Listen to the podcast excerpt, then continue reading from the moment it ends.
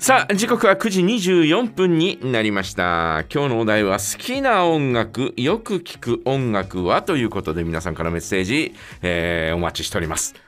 私はですねまあ学生の時にまあみんな大体そうなのかもしれませんが学生の時に聴いていたあそんな曲がですねやっぱり印象に残ってるし、うん、えー、また再び聴いてみようかなというふうに、えー、思ったりなんかしますよね。うん、うん、あの私の場合は CD をまあ本当にごっそり持ってるんですが。すごいですよね梶山さん。会社に持ってきてるのは、はい、どれぐらいかな。結構積んでたの見たことあるな。ロッカーロッカーの中全部 CD になってますけど、はい、あのー、あれの何倍ぐらい5倍ぐらいは家にあったりなんかするんですね。そう梶山さんにこの曲、持ってませんか？知りませんか？って聞くとあ家にある。とか。そうそう。すごいですよね。古い曲はね、えー、ね、なもんですから、えー、ほぼほぼなんていうのかな？あの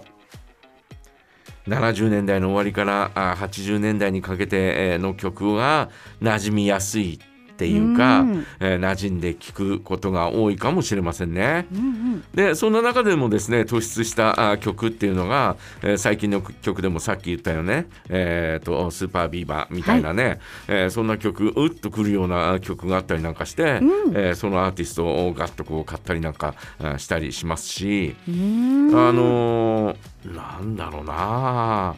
やっぱり、えー、最近こうねあのライブに行くことは結構私はあるんですが。すますね、うん、えー、ライブに行くことが多いんですが昨日もね、うん、えー、八神純子さんのライブを行ってまあやっぱりいいよなとかって思いながら、うん、77年ぐらいにデビューしてるんだよね八神純子という人は。そうなんですね、うん、77年78年ぐらいかな、えー、コッキーポップえー、ポップコンというポピュラーソングコンテストという、えー、ヤマハのコンテストがあって、はい、えー、そこからあに登場してでデビューしたんですよ。で全国のそのシンガーソングライター、えー、自分で歌を作ったり、えー、自分で歌ったりする人のそういうコンテストなんですが、えー、そこから出た人は結構いて世良正則だったり、うん、えー、それからあ大都会を歌っていたクリスタルキングだったり、うんえー、その他、あわかんないかな、まあまあ、えー、そういういろんな人たちがいるんですが、はい、杉山清隆も、えーと、そのコンテストに出たりとか、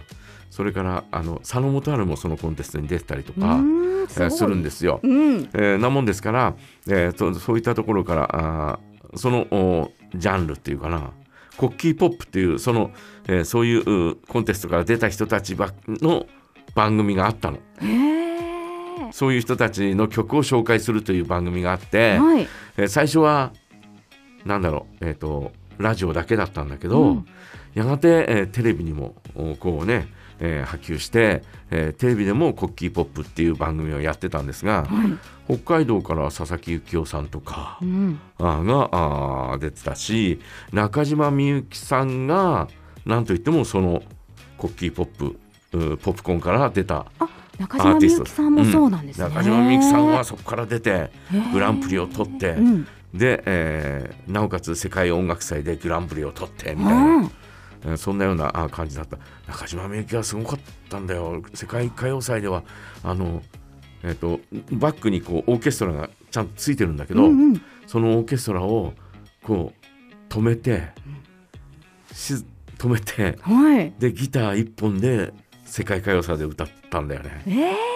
鳥肌だそんな人だったんだよ。すごい方ですね。そんな人だったんだよ。ね、でやっぱり馴染みがあるのはその辺りの曲がやっぱり馴染みがあって、うん、えー、よく聞くかなというふうに思いますね。最近の曲だとあの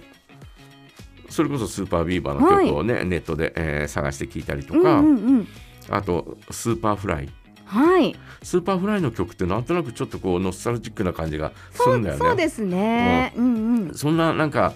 ちょっとこうノスタルジックな感じの曲を聴くことが多いかもしれない。うん、そんな、えー、雰囲気のある曲を探して聴いてることが多いかもしれないね。うんそれなんか好みとかすごいありますよね。あこれにこの曲に引きつけられるとか。そうそうそうそう、もちろんもちろんね。ねえー、ですから皆さんはね、えー、どんな曲をどんなあ、ね、えシチュエーションで聞くのか、うん、えー、そんな話をですねぜひ送っていただきたいなと思います、えー、好きな音楽どんな音楽ですか？よく聞く音楽はということでですね、うん、えー、皆さんからメッセージお待ちしております、はい、よろしくお願いいたします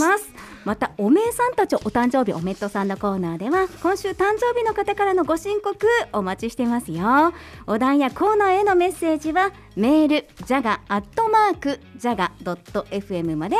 送ってください。よろしくお願いします。